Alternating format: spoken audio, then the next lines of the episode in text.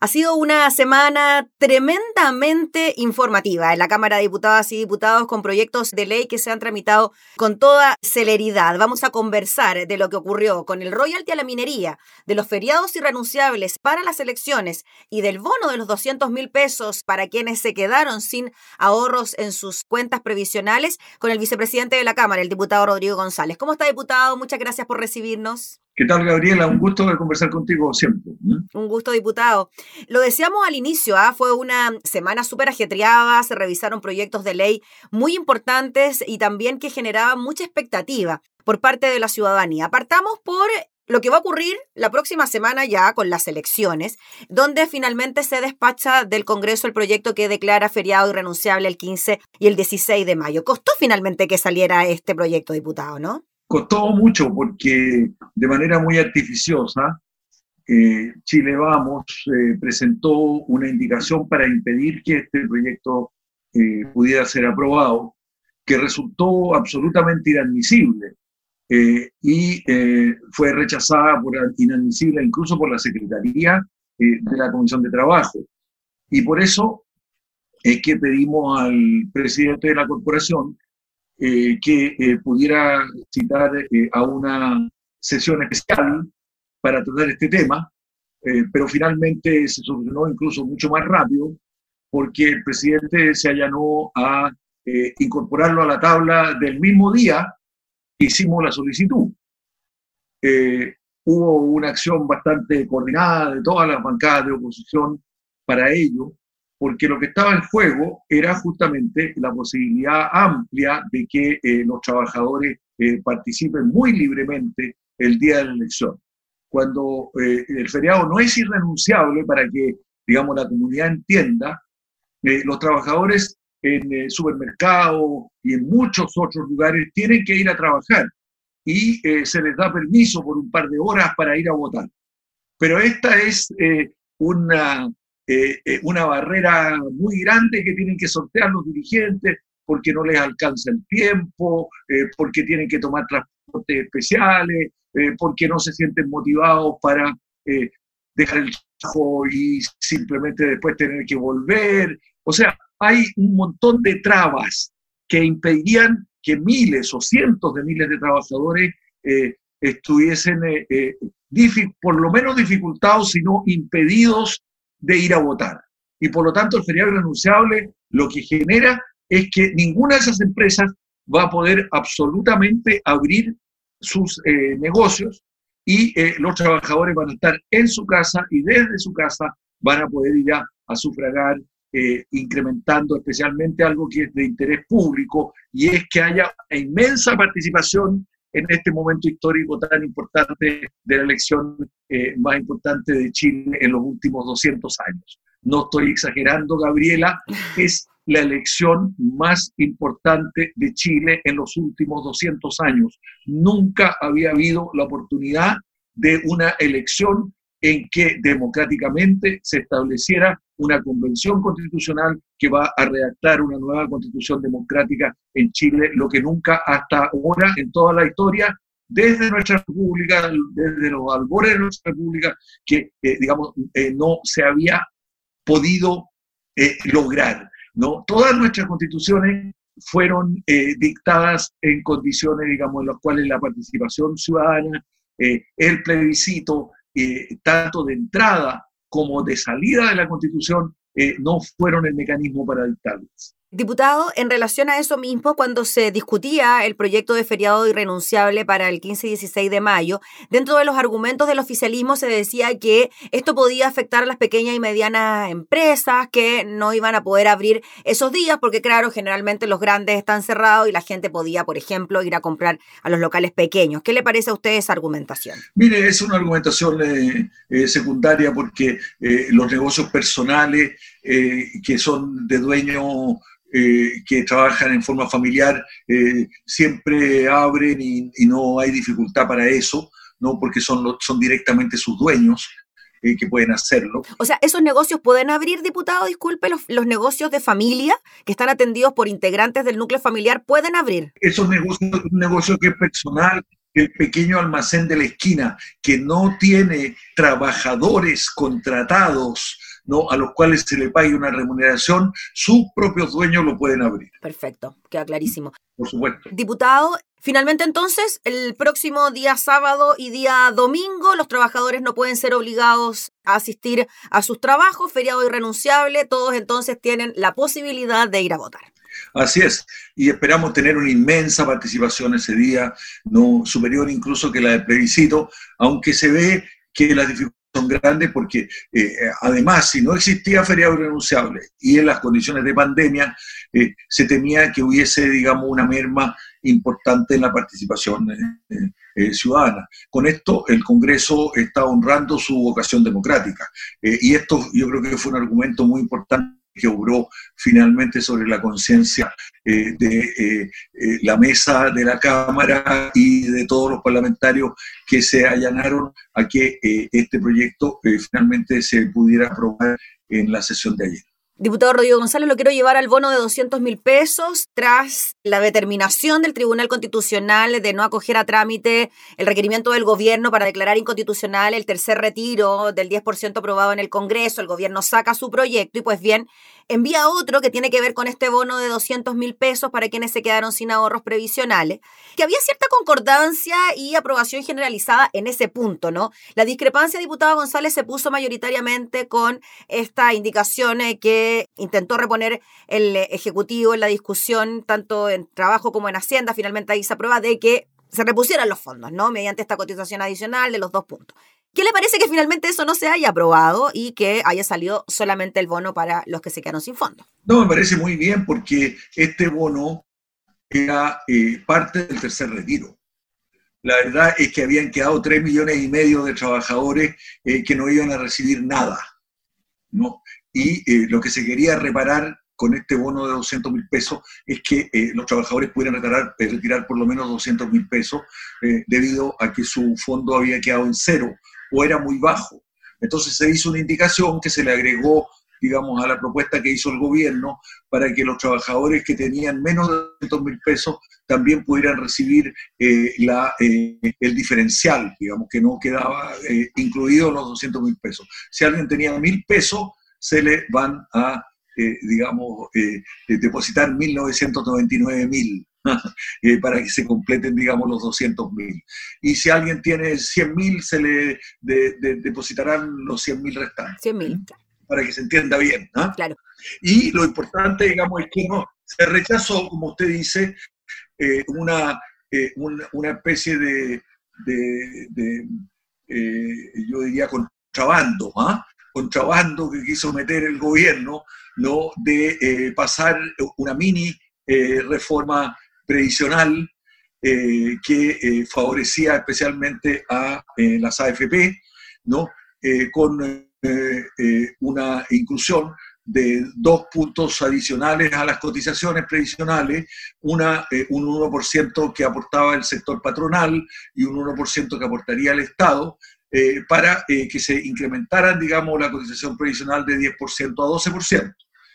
sin embargo, este era un contrabando, digamos, eh, absolutamente grosero, ¿no? Y que el gobierno quería eh, meter para ir fortaleciendo el sistema de AFP y eh, librándose de la tramitación normal que tenía en el Senado el proyecto de reforma previsional y que contempla por lo menos, por lo menos 6% eh, de eh, mayores eh, cotizaciones previsionales de origen Estado y sector, especialmente del sector empresarial, y que la oposición quiere que llegue a 18%, hay que decirlo, para de verdad poder aumentar las pensiones para que lleguen a un nivel decoroso no, yo diría no de decencia, porque pensiones decentes en Chile vamos a necesitar muchos recursos para que existan pensiones dignas, ¿no? pero que lleguen a un nivel más decoroso las pensiones y que eh, se pueda alinear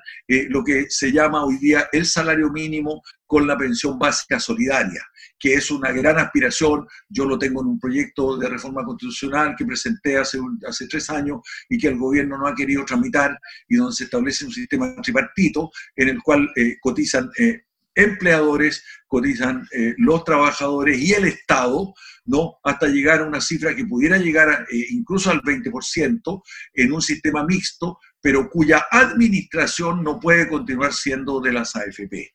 Las AFP, eh, digamos, son entes privados en ninguna parte del mundo, de acuerdo a las normas de la OIT, entes privados administran los fondos de los trabajadores. Es como el gato cuidando la carnicería. Y de hecho, digamos, eh, la carnicería ha sido muy bien administrada por el sistema financiero y que se ha apropiado de los fondos de los trabajadores, los ha utilizado para engordar, digamos, eh, la tremenda eh, desigualdad y asimetría de ingresos que existe en Chile y que provoca el malestar gigantesco que existe en el país, que se expresó en el estallido social y que sigue expresándose en los trabajadores, porque ni el Congreso ni ninguna de las instituciones le ha dado satisfacción a eh, la mínima eh, eh, igualdad, la mínima equidad que tiene que existir en la distribución de los ingresos, en eh, la distribución de las cargas, en que las instituciones funcionen, en que no haya abuso, en que no haya colisión y que, digamos, tengamos un país decentemente administrado en función del interés general y no del interés de pequeños grupos empresariales, como es lo que ocurre hoy día en este sistema neoliberal. Este país es administrado en función de los intereses de muy pequeñas minorías y por eso que la gente está tan indignada y no se respeta a los trabajadores ni a la inmensa mayoría de la comunidad. Sí, diputado, solamente en relación a lo que me dijo de la reforma previsional, este aumento de 6 a 8 puntos en la cotización es lo que están proponiendo ustedes como oposición, pero claro, la forma de administrar es que sea distinta. ¿Ese aumento de la cotización sería con cargo al empleador? Con cargo al empleador la mayor parte y una parte al Estado, ¿no? pero la mayor parte es del empleador. Mm, ¿Y ese aumento en la cotización sería gradual? Eh, sería, sí, gradual, pero bastante rápido, digamos, porque justamente lo que se quiere es mejorar las pensiones, es parte de, la reforma. Ahora, ahí hay una negociación que ha sido muy dura, porque eh, algunos, digamos, dicen, bueno, hagamos, hagamos el 6%, el 6% por lo menos ya está admitido. ¿Ah? Yo creo que tenemos que avanzar por lo menos al 18, si no alcanzamos el 20, avanzar al 18 pero eh, eh, la diferencia entre, eh, digamos, la opinión de la oposición y el gobierno es que la oposición quiere que la totalidad de estos fondos vayan al fondo solidario y no a las cuentas individuales, ¿no? Y el gobierno ha dicho, no, esto tiene que ir a cuentas individuales. Con esto no transforma profundamente el sistema previsional y no se constituye lo que en todas partes del mundo se conoce como el resguardo del derecho a la seguridad social. En Chile no está resguardado el derecho a la seguridad social, lo que existe son cuentas individuales de ahorro forzoso, de ahorro involuntario. A los trabajadores se los obliga a eh, cotizar, se los obligó a cotizar cuando don José Piñera hizo la gran reforma previsional hace eh, casi ya dos décadas, ¿no? Y inventó este sistema tremendamente inteligente que permitió justamente al sector privado apropiarse y administrar, eh, eh, eh, digamos, a su arbitrio o, digamos, de acuerdo a las condiciones que ellos pusieron, los inmensos fondos de los trabajadores que llegan a, casi 200 mil millones de dólares hoy día, 210 mil millones de dólares que están acumulados y que van a parar al sistema financiero y son administrados en beneficio de ese sistema financiero, no redundando en que efectivamente los recursos que ahí se producen eh, eh, eh, generen, digamos, un incremento del ahorro y, por tanto, de las pensiones de los trabajadores. Diputado González, vámonos a otro tema que también marcó la agenda durante esta semana, tiene que ver con el royalty a la minería. Finalmente esto se aprueba ayer en la Cámara, pasa al Senado para continuar con su tramitación. El gobierno anunció también reserva de constitucionalidad sobre esta iniciativa. ¿Qué le parece, diputado, que finalmente por 78 votos a favor, 55 en contra, 4 abstenciones, se haya aprobado esta compensación a favor del Estado por la explotación de cobre y litio a partir de un impuesto al 3% de la venta de los minerales que aumenta a medida que el valor del metal sube? Bueno, un comentario típico del gobierno resistir a los cambios. ¿ah? ¿eh? la resistencia a los cambios ha sido denodada, eh, pero cada vez más infructuosa ¿ah? y cada vez con menos resultados. Todas las resistencias se han ido venciendo, porque cuando la gente se moviliza y cuando el país, digamos, y la sociedad quiere cambiar, no hay nada que lo pueda detener. Y en eso estamos. En algo que no pueda detener el cambio profundo que requiere este país. Y dentro de esto está justamente esta otra gran reforma histórica. Fíjese que tenemos reforma histórica de la Constitución, reforma histórica de los gobiernos regionales y del proceso de administración total del Estado, dándole poder a las regiones y eh, descentralizando el poder. Y otra reforma histórica, que es la de la protección de los recursos naturales. Esta reforma histórica, eh, Gabriela, eh, no le hemos tomado suficientemente el peso. Si nosotros somos capaces de proteger nuestros recursos naturales, eh, vamos a dar un paso gigantesco.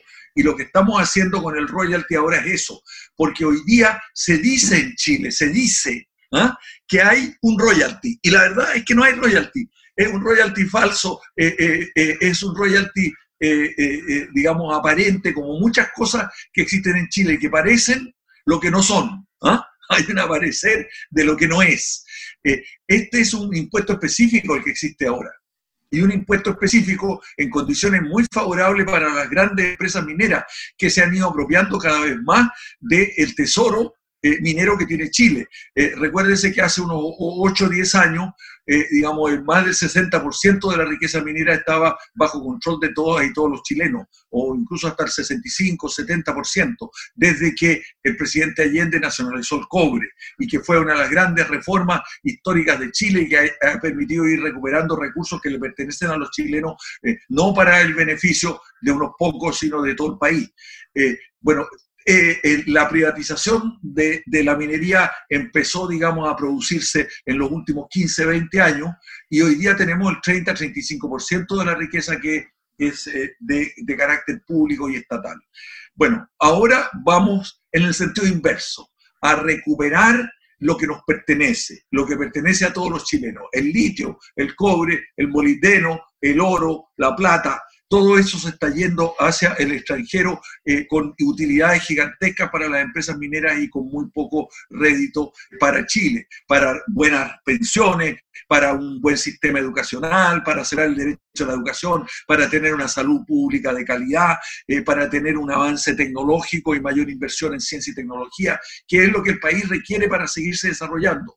Y entonces, fíjese usted que eh, hoy día con este paso que estamos dando, en el caso del litio y del cobre eh, y en general de las riquezas naturales, estamos recuperando el derecho que tiene Chile a usar, disfrutar y gozar eh, de sus propias riquezas. No es un impuesto, ojo, porque la inconstitucionalidad que el gobierno quiere invocar para esta situación no es tal inconstitucionalidad, porque la, el royalty es una compensación por el uso que eh, hacen, digamos, las empresas extranjeras de los recursos que le pertenecen a Chile por soberanía.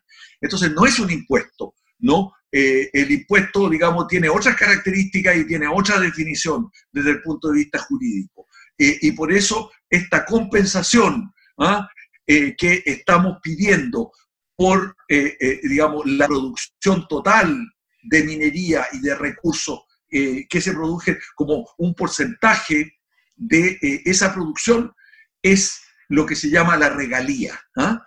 la regalía, eh, royalty. De ahí viene, digamos, es una regalía que se tiene que pagar a los estados por el uso de sus recursos naturales. Entonces, no hay derecho a eh, pedir, digamos, una, una, eh, eh, una moción de inconstitucionalidad en relación con. Y sobre esto hay mucha jurisprudencia. Diputado González, finalmente, ¿ah? solo mencionar las declaraciones del presidente de la Sociedad Nacional de Minería, preguntarle a usted qué le parecen. Diego Hernández dijo que, bueno, criticó la decisión de los parlamentarios y aseguró que de aprobarse este royalty ahora en el Senado implica en la práctica una decisión, comillas, de no tener más minería en Chile.